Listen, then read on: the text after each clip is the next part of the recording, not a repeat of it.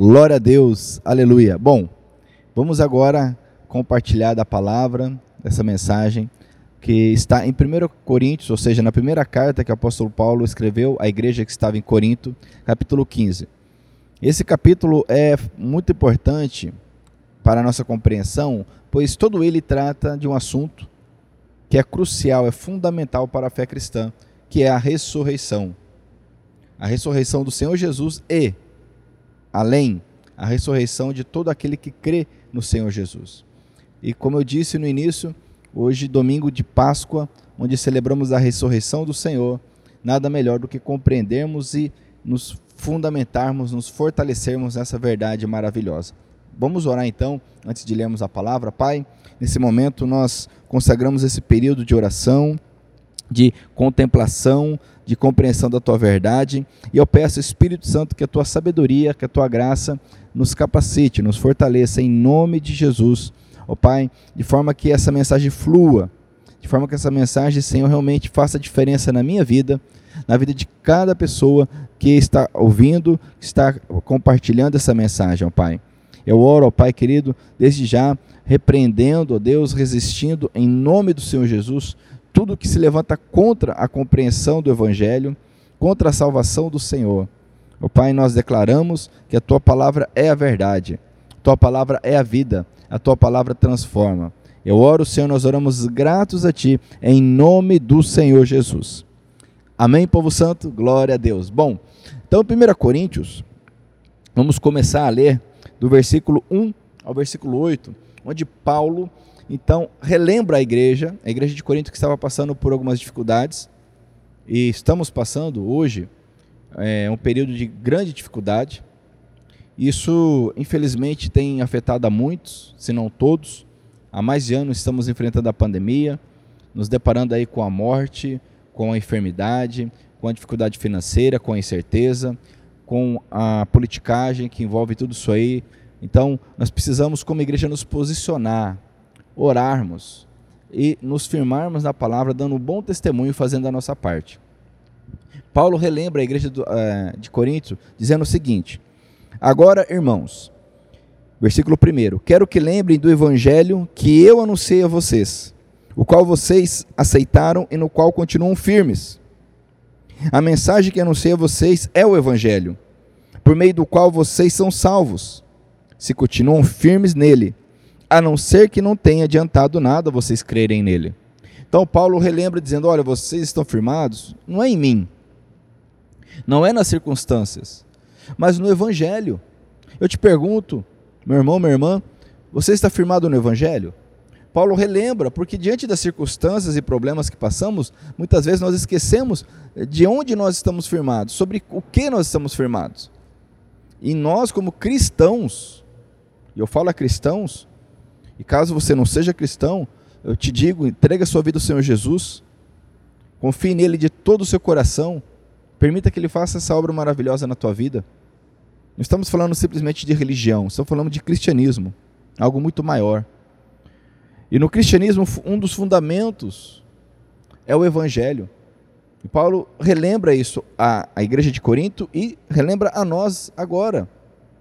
Você passou aí pelo domingo de Páscoa, você se firmou, você passou o dia firmado no Evangelho, porque também é um período de muita distração com chocolate, ovos, coisas que não, não têm relação nenhuma com a Páscoa verdadeira. Mas Paulo relembra, ele diz, versículo 3: Eu passei para vocês o ensinamento que eu recebi e que é da mais alta importância, olha só, mais alta importância o ensinamento.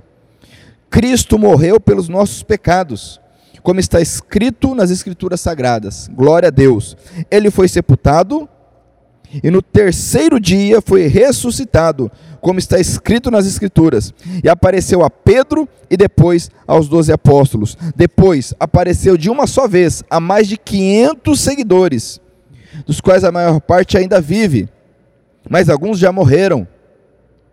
Em seguida apareceu a Tiago e mais tarde a todos os apóstolos. Por último, depois de todos, ele apareceu também a mim, como para alguém nascido fora de tempo. Olha só, amados, o Evangelho nos diz que Jesus Cristo morreu por nossos pecados, pelos meus pecados. Ele fez o que ninguém poderia fazer.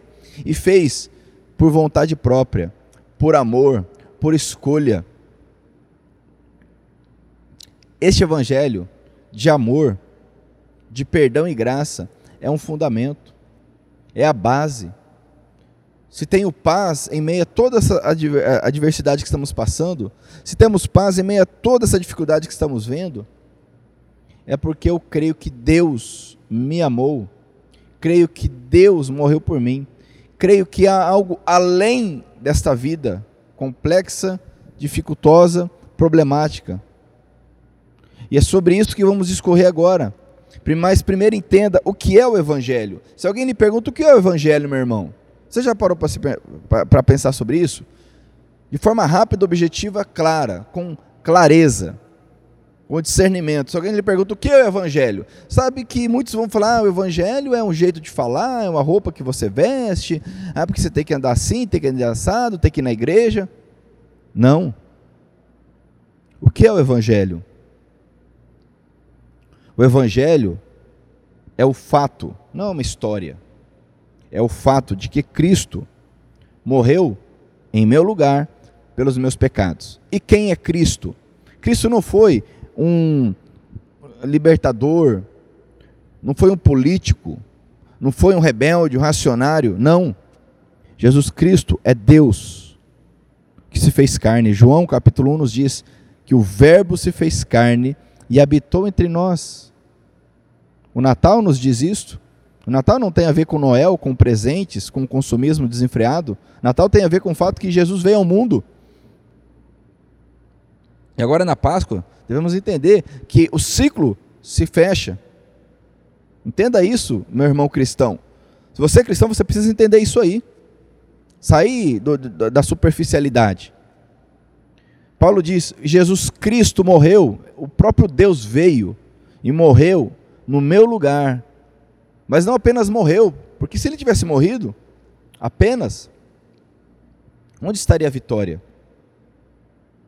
A vitória está no fato de que ele foi sepultado e ao terceiro dia ele ressuscitou. Glória a Deus. Aleluia.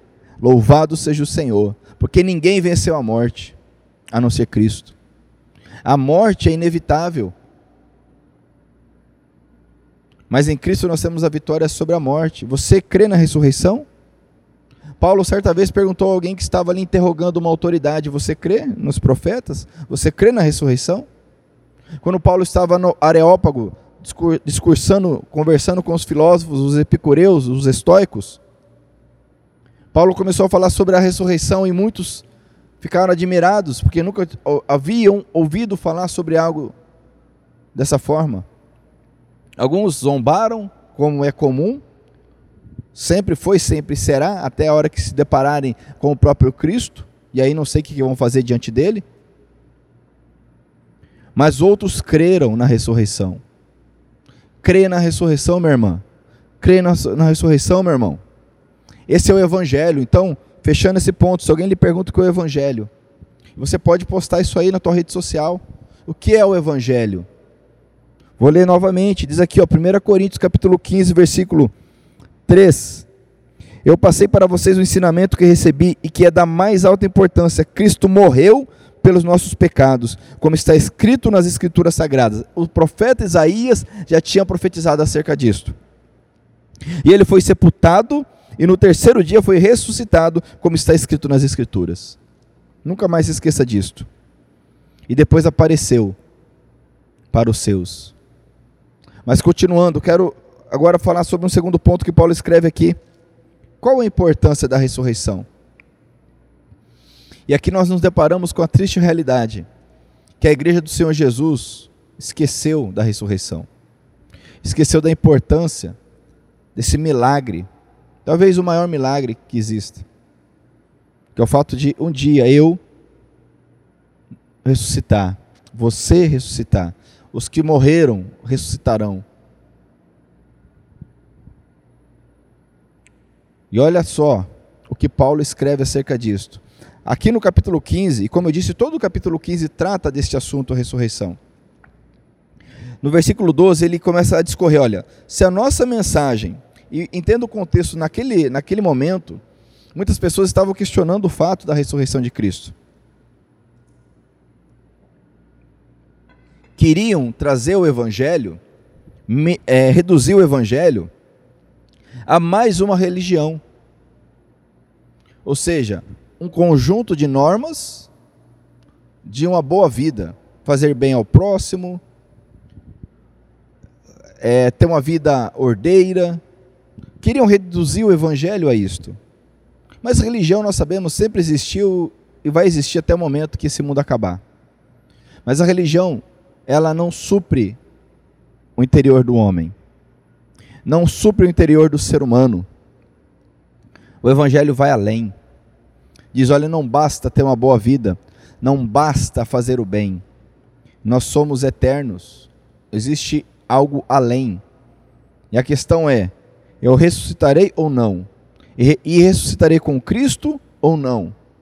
E Paulo então começa a dizer: se a nossa mensagem é que Cristo foi ressuscitado, como é que algum de vocês dizem que os mortos não vão ressuscitar? Ora, se não existe a ressurreição de mortos, então quer dizer que Cristo não foi ressuscitado. E se Cristo não foi ressuscitado, olha o raciocínio de Paulo. Nós não temos nada para anunciar e vocês não têm nada para crer. Ora, amados, se a ressurreição é historinha, se é um conto, ora, Jesus não ressuscitou, Jesus nem existe mais. E o que, que nós pregamos? E em que você crê se Jesus não ressuscitou? É muito simples esse argumento de Paulo refutando essas filosofias que muitos têm como modernas, ultramodernas, pós-modernas, que na verdade já lá em Corinto já existia. Negar que Cristo ressuscitou, negar que Cristo morreu em nosso lugar. Lembre-se, todos são livres para pensar e se portar como quiserem. O próprio Senhor Jesus nos dá essa liberdade. Claramente, haverá consequência para toda escolha, para toda conduta, que é um dos maus da religiosidade falsa. Querer impor às pessoas uma forma de viver. Não. Que é o mal não apenas da religiosidade, mas também do ateísmo distorcido. Querer impor uma conduta, uma forma de pensar às pessoas. Vemos isso na mídia o dia inteiro. Querem impor uma forma de pensar. Deus nos deu liberdade para pensar e para agir. Claramente teremos consequências sobre todas as escolhas que tomarmos. Toda conduta que tivermos terá consequências boas e ruins. Entenda isso, não seja um falso religioso e não seja um falso idealista, um falso esclarecido, porque estamos cheios de falsos esclarecidos, falsos especialistas que nada mais querem do que impor a sua visão de mundo porque só essa visão de mundo está correta. Meu irmão, existe apenas uma visão de mundo que é o que a Bíblia ensina. Ok, mas se o outro pensa diferente,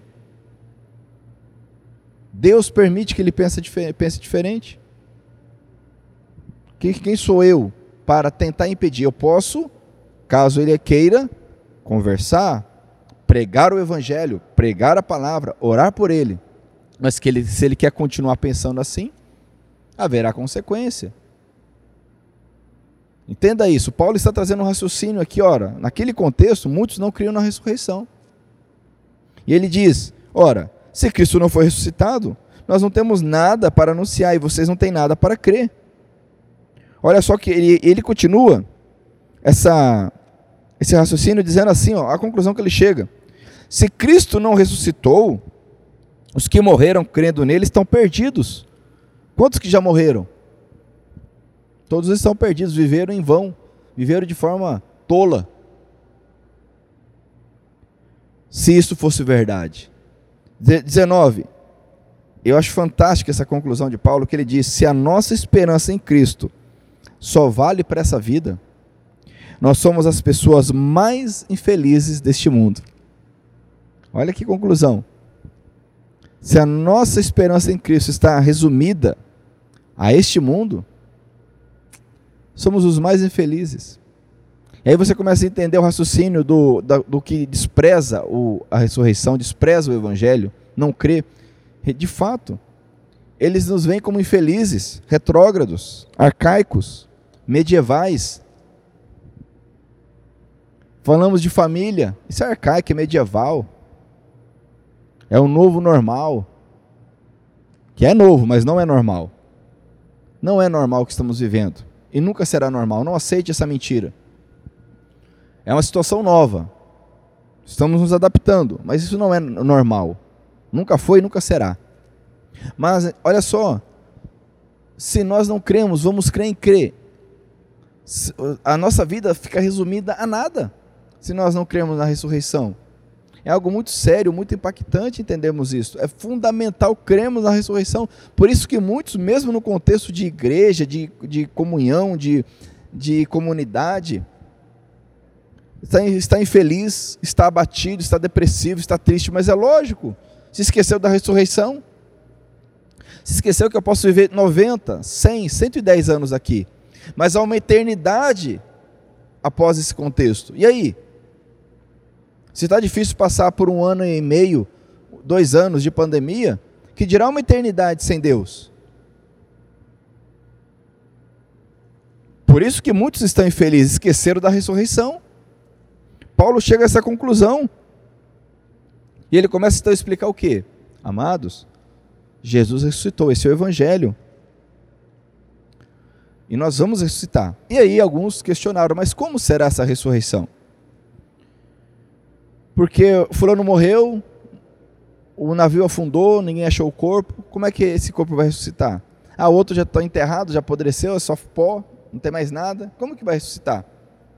Que é o problema que o ser humano enfrenta ao comparar o agir de Deus com o agir humano a limitar Deus a agir como se ele fosse humano.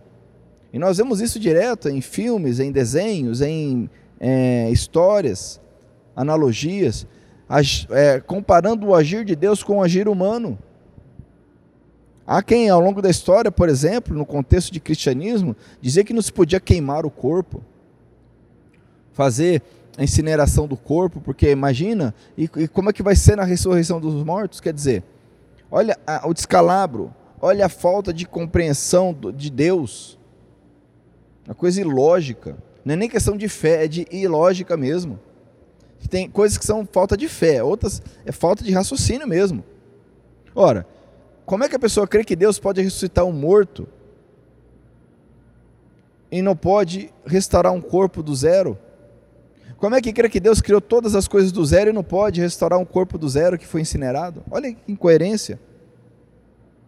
E esse raciocínio, esses questionamentos chegaram para Paulo e ele começa agora a falar sobre isso, explicando: olha, precisamos entender que nós seremos ressuscitados, não nesse físico, mas em um novo corpo o corpo glorificado. Os evangelhos nos narram que após a ressurreição o Senhor Jesus aparecia, desaparecia que ele ascendeu aos céus no seu corpo ressurreto. É um outro contexto, e Paulo faz algumas analogias, dizendo: olha, quando você planta uma semente, por exemplo, não nasce outra semente, nasce uma planta. Há uma transformação poderosa, que dirá quando Deus transformar esse corpo corruptível. Porque Paulo também diz aqui em 1 Coríntios que essa corrupção do nosso corpo não pode herdar o reino de Deus. Não entra corrupção no céu, nosso corpo é corrompido, é viciado. Por isso ele será transformado para que, mediante o poder de Deus, tenhamos essa capacidade de estar na presença do Senhor. Ele diz aqui a partir do versículo de número 42: Pois será assim quando os mortos ressuscitarem. Quando o corpo é sepultado, é um corpo mortal. Mas quando for ressuscitado, será imortal. Quando ele é sepultado, é feio e fraco. Mas quando for ressuscitado, será bonito e forte. Quando é sepultado, é um corpo material. Mas quando for ressuscitado, será um corpo espiritual. É claro que se existe um corpo material, então tem de haver também um corpo espiritual. Porque as Escrituras Sagradas dizem: Adão, o primeiro homem, foi criado como ser vivo. Mas o último Adão, Jesus Cristo, é o espírito que dá vida. Não é o espiritual que vem primeiro, mas sim o material. Depois é que vem o espiritual. O primeiro homem foi feito do pó da terra. Olha só, O primeiro homem foi feito do pó da terra, o segundo homem veio do céu, Jesus, o nosso Salvador, o que morreu, mas venceu a morte. E ele diz aqui: os que pertencem à terra são como aquele que foi feito do pó da terra. Os que pertencem ao céu são como aquele que veio do céu. Entenda isso. A ressurreição nos transformará, não haverá mais choro, fome. Por que não haverá mais fome? Será que é porque no céu haverá abundância de alimento? Não. É porque a necessidade de alimento já é uma marca da nossa incapacidade, da nossa limitação. Não haverá sede, não haverá enfermidade, porque nós seremos transformados. Creia na ressurreição. Vai passar, tudo vai passar. Jesus disse: a terra e os céus passarão, à exceção da minha palavra. Esse corpo, logicamente, não pode herdar o que é perfeito, maravilhoso, mas aí está o poder de Deus, seremos transformados. Falamos de ressurreição, e é interessante porque nesse período de Páscoa, é, muitos estão limitados o que já é um avanço. Né? Se, lembra, se na Páscoa lembrar da ressurreição de Cristo, já é um avanço. Porque a maioria está correndo atrás de coelho até agora, procurando ovo. Se lembrar da ressurreição de Cristo, já é um avanço. Mas se limita a essa ressurreição. Se esquece que é com ela e através dela há uma sequência, há uma consequência maravilhosa, fantástica, poderosa. Jesus deixa de ser chamado de filho unigênito do Pai e torna-se o primeiro de muitos, a Bíblia diz. Olha só lá em João, capítulo 3, versículo 16, nos diz que, que Deus amou o mundo de tal maneira que deu seu único filho, para que todo que nele crê não morra, mas tenha vida eterna. Ele era o único, porque ele é um com o Pai. Perfeito. Ninguém mais. E único porque ele é eterno. Mas a partir do momento que ele ressuscita, através dele nós podemos ser transformados em filhos de Deus. É o que está lá em João. Capítulo 1 de João nos fala isso: aqueles que, aqueles que creram nele, ele deu o poder de serem feitos filhos de Deus. Isso é um poder que nós recebemos agora. Jesus não é mais o unigênito do Pai, mas o primeiro, o primogênito do Pai. Somos feitos filhos de Deus. Essa é a dinâmica do Evangelho que muitos desconhecem. É a palavra que nos ensina isto. E continuando, nós precisamos compreender o que? Que essa ressurreição é o Evangelho e é a nossa fé, é a nossa esperança. Entenda isto. Qual é a sua fé? Qual é a sua esperança? A sua esperança está baseada em quê? A sua fé está baseada em quê? No início dessa mensagem, nós falamos o que é o Evangelho. E eu lhe pergunto mais uma vez, para enfatizar. Sabemos que o aprendizado ele é com repetição. Eu, como professor, eu sei disso e procuro sempre enfatizar, repetir. A repetição, ela nos ensina. Ela exercita a nossa memória. Então eu lhe pergunto mais uma vez, o que é o Evangelho? O Evangelho é o fato de que Jesus Cristo morreu por nossos pecados.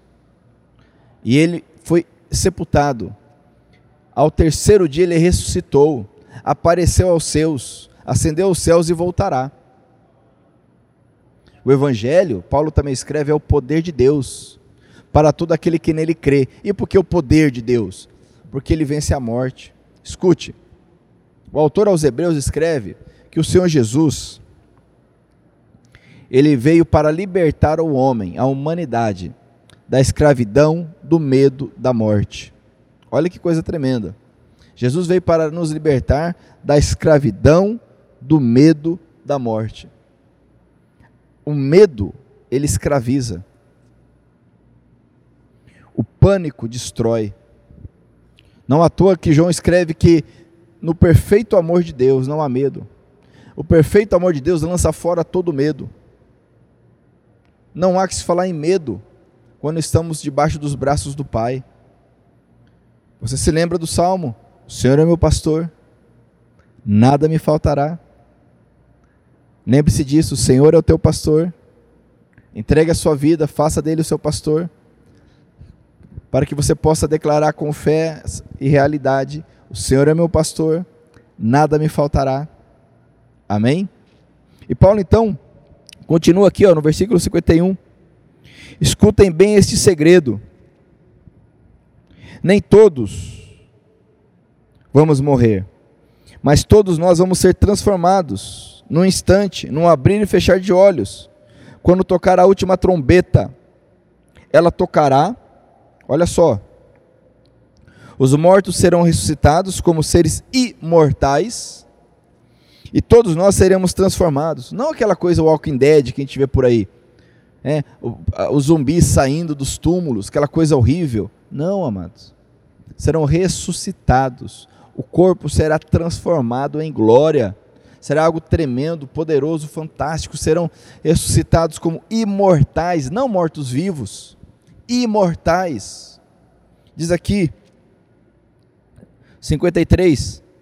Nós seremos transformados, pois esse corpo mortal precisa se vestir com o que é imortal.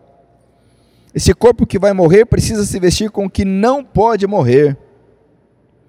Assim, quando esse corpo mortal se vestir com o que é imortal, quando esse corpo que morre se vestir com o que não pode morrer, então acontecerá o que as Escrituras Sagradas dizem: a morte.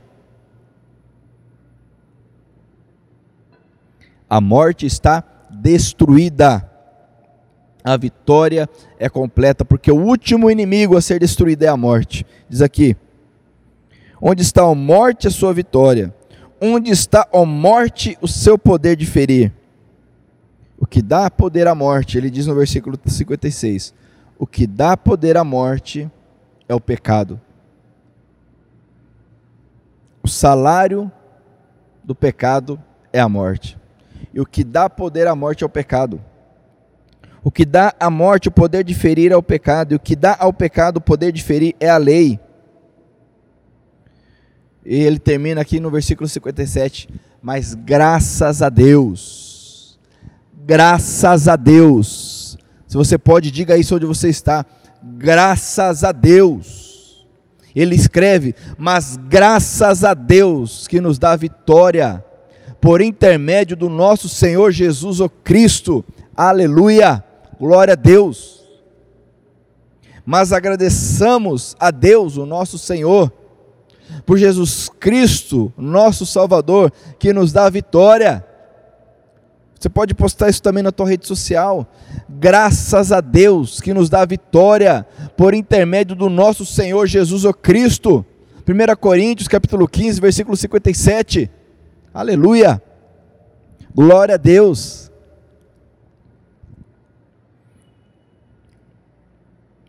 Essa é a nossa fé.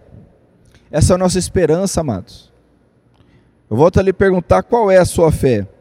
Qual é a sua esperança? está baseado em quê?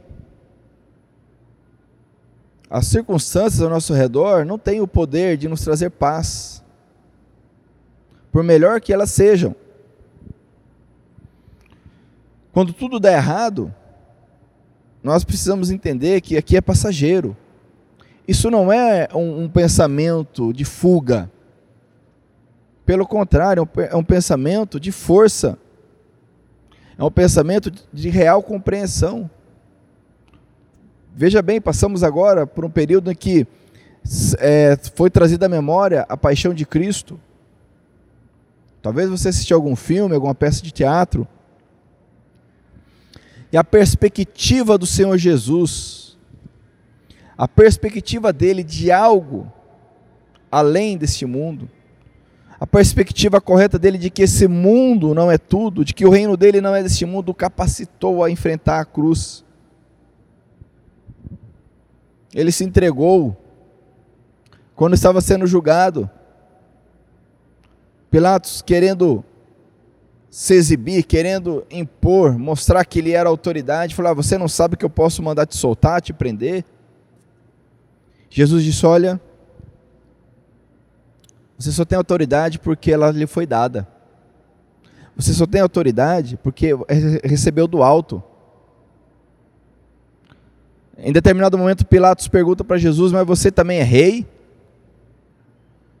Jesus diz: Meu reino não é deste mundo. Jesus é teu rei? Eu te pergunto nessa noite, meu irmão, minha irmã. Jesus é o teu rei? Porque se Jesus é o teu rei, ele disse claramente: O meu reino não é deste mundo. Ora, vamos fazer um silogismo aqui, um, um, raciocínio básico. Se Jesus é rei, se o reino dele não é deste mundo, e se você o tem como rei, a consequência é que você também não é deste mundo. Assim como Jesus passou por este mundo, nós estamos passando. Olha a incoerência, olha a falta de compreensão. Muitos dizem: Ah, Jesus é o meu rei, cantam canções do meu rei, o meu rei. Mas estão presos nesse mundo, a mente está nesse mundo, pedindo a Deus apenas bênçãos, bênçãos, bênçãos neste mundo. Se esquece da salvação, se esquece, conforme aquele homem que o Senhor Jesus nos narra que trabalhou, trabalhou, trabalhou, produziu, produziu, produziu, alcançou o seu objetivo. Quando chegou na meta, ele disse: Agora, o que, que eu vou fazer? Já sei. Vou preparar os celeiros, vou depositar tudo, vou guardar, vou ficar tranquilo. E Jesus, então, nos diz que aquele homem foi questionado e foi dito a ele: Louco, nesta noite pedirão a sua alma. E o que você tem preparado, para quem é? Vai ficar para quem? Meus irmãos, nós devemos trabalhar e trabalhar arduamente. Devemos produzir. A Bíblia nos diz isso, a Bíblia diz que quem não trabalha não come. E precisamos orar nesse período de dificuldade porque muitos querem trabalhar, e não podem. Enquanto muitos estão é, podem trabalhar, mas não trabalham, muitos e muitos e muitos querem trabalhar e não podem. Que o Senhor abra portas de emprego, que o Senhor abra portas, capacite as autoridades municipais, estaduais e federais para que haja produção de emprego. Mas o trabalho não é tudo. O nosso reino não está nesse mundo Invista na oração, invista na leitura bíblica, invista no testemunho, invista na pregação do evangelho, invista no que é eterno. Amém? Invista no que é eterno. Glória a Deus. E já partindo para o encerramento dessa mensagem, dessa reflexão, Paulo nos escreve ainda em Coríntios, eu volto a dizer, te oriento, eu te dou uma orientação, um conselho, leia depois com calma, todo esse capítulo 15 de 1 Coríntios. Todo ele fala sobre a ressurreição. E eu volto a dizer, infelizmente, a ressurreição foi esquecida pela igreja. Fala-se muito deste mundo, muito desse mundo, mas pouco da ressurreição. Há um desequilíbrio aí.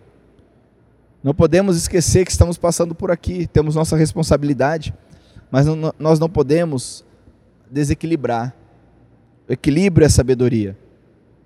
A Bíblia diz que no princípio o mundo era um caos, vazio, e Deus trouxe o equilíbrio. Deus, olha só que interessante, meu irmão. O mundo era trevas, escuridão, confusão. Mas perceba que Deus não extinguiu as trevas. Deus ele trouxe equilíbrio. Hoje nós temos noite e temos dia. Imaginemos como seria se fosse apenas dia? Sabemos que existem locais da, da, do planeta Terra em que o dia pode durar meses, a noite pode durar meses. Imagine se fosse todo o tempo assim. Há um equilíbrio. Deus não excluiu, Ele trouxe equilíbrio. Precisamos buscar a sabedoria do alto. A Bíblia diz: que quem tem fome, quem precisa de sabedoria, peça a Deus que lhe dará. Sabedoria e equilíbrio. Então, escute, não se esqueça do Evangelho. O Evangelho é a ressurreição de Cristo e através dele nós poderemos ressuscitar. Então, para encerrar, Paulo escreve aqui: Portanto, queridos irmãos, continuem fortes e firmes. Olha só, eu te digo, vou enfatizar aqui, olhando no teu olho. continue forte e firme. Continue forte e firme. Se você puder falar isso para alguém, você marido puder falar isso para tua esposa, você pai, mãe, puder falar isso para o teu filho, continue forte e firme. Quem sabe alguém pense agora, ah, mas eu já, eu já estou fraco. Minhas forças se acabaram. Meu irmão, o Senhor é contigo. E a Bíblia diz que o Senhor renova as forças. Aleluia. Glória a Deus. O Senhor renova as forças. E em nome de Jesus, Ele está renovando as suas forças nesse momento. Em nome de Jesus, Ele está renovando a sua capacidade nesse momento. Em nome de Jesus. Amém? Você crê nisso? Continue forte e firme, ele escreve. Ele diz aqui: continuem ocupados no trabalho do Senhor, pois vocês sabem que todo o seu esforço nesse trabalho sempre traz proveito. Aleluia! Continue o seu trabalho no Senhor, pois ele sempre traz proveito, meus irmãos. Continuem, em nome de Jesus, no seu trabalho. Continue com o seu trabalho no Senhor, pois esse trabalho sempre traz proveito. Glória a Deus. Amém? Aleluia. Que nesse domingo, ou não sei quando você vai ouvir essa mensagem, sabe, você está nos acompanhando aí pelo, pelos nossos canais. Nós temos o canal da igreja no YouTube, IBVI Church. Temos o canal, o meu canal também, Homens Fortes em Tempos Difíceis. Quem sabe você está ouvindo essa mensagem no canal Homens Fortes em Tempos Difíceis. Já passou o domingo de Páscoa. Mas que ao ouvir essa mensagem, meu irmão, minha irmã, você, em nome de Jesus, seja renovado, fortalecido, esclarecido. Que a tua fé seja renovada e esclarecida na ressurreição de Cristo Jesus. E ressuscitaremos com Ele, em nome de Jesus. Amém? Glória a Deus. Eu quero fazer uma oração para encerrar com base no que foi dito aqui. Oremos, Pai querido Santo. Pai, tantas coisas, tantas circunstâncias, tantas situações nos distraem e nos levam muitas vezes a esquecer que estamos aqui de passagem. Nos leva a esquecer a maravilha da verdade de que o Senhor ressuscitou dentre os mortos. E a uma verdade que nos diz que o Senhor está nos aguardando. O Senhor nos diz na Sua palavra que iria para junto do Pai preparar moradas para nós. Por mais difícil que seja, Senhor, para entendermos isto, para nos desprendermos deste mundo, eu te peço, Espírito Santo, ajude-nos. Faça cada um de nós forte através dessa verdade através desse desprendimento que gera medo. Pai, é, é, essa prisão deste mundo que gera medo, gera angústia, ansiedade. Pai, muitos estão ansiosos porque estão presos apenas na perspectiva deste mundo. Estão ansiosos porque estão presos apenas na perspectiva dessa realidade, Senhor. Nos ajude. Que o teu Espírito Santo agora alcance cada um que está ouvindo essa mensagem, está ouvindo esse podcast. Cada um, Senhor, que está crendo nesse evangelho, ó Pai. Que o teu poder, a tua glória, a tua graça, Senhor, renove, capacite em nome de Jesus, gerando esperança, gerando fé, gerando ousadia, capacitação, em nome de Jesus, Pai, eu oro. Repreendendo a morte, clamando o sangue do Cordeiro. Senhor, nós clamamos o sangue do Cordeiro sobre cada família, livrando da morte, da enfermidade, da peste, em nome de Jesus, Senhor. Eu oro, Pai, nós oramos gratos, porque sabemos que o Senhor ouve, que o Senhor atende, porque o Senhor é bom, porque a sua misericórdia dura para sempre. Aleluia. Obrigado, Jesus. Obrigado, Senhor. Amém. Glória a Deus, aleluia. Então, meu irmão, Deus te abençoe, minha irmã, Deus te abençoe. Tenha aí uma semana poderosa, guardada pelo Senhor. E volto a dizer, compartilhe essa mensagem. Se você foi ministrado, compartilhe através do Facebook, do Instagram, do YouTube. É, não deixe, não guarde para si. Passe adiante. Amém? Deus abençoe em nome de Jesus.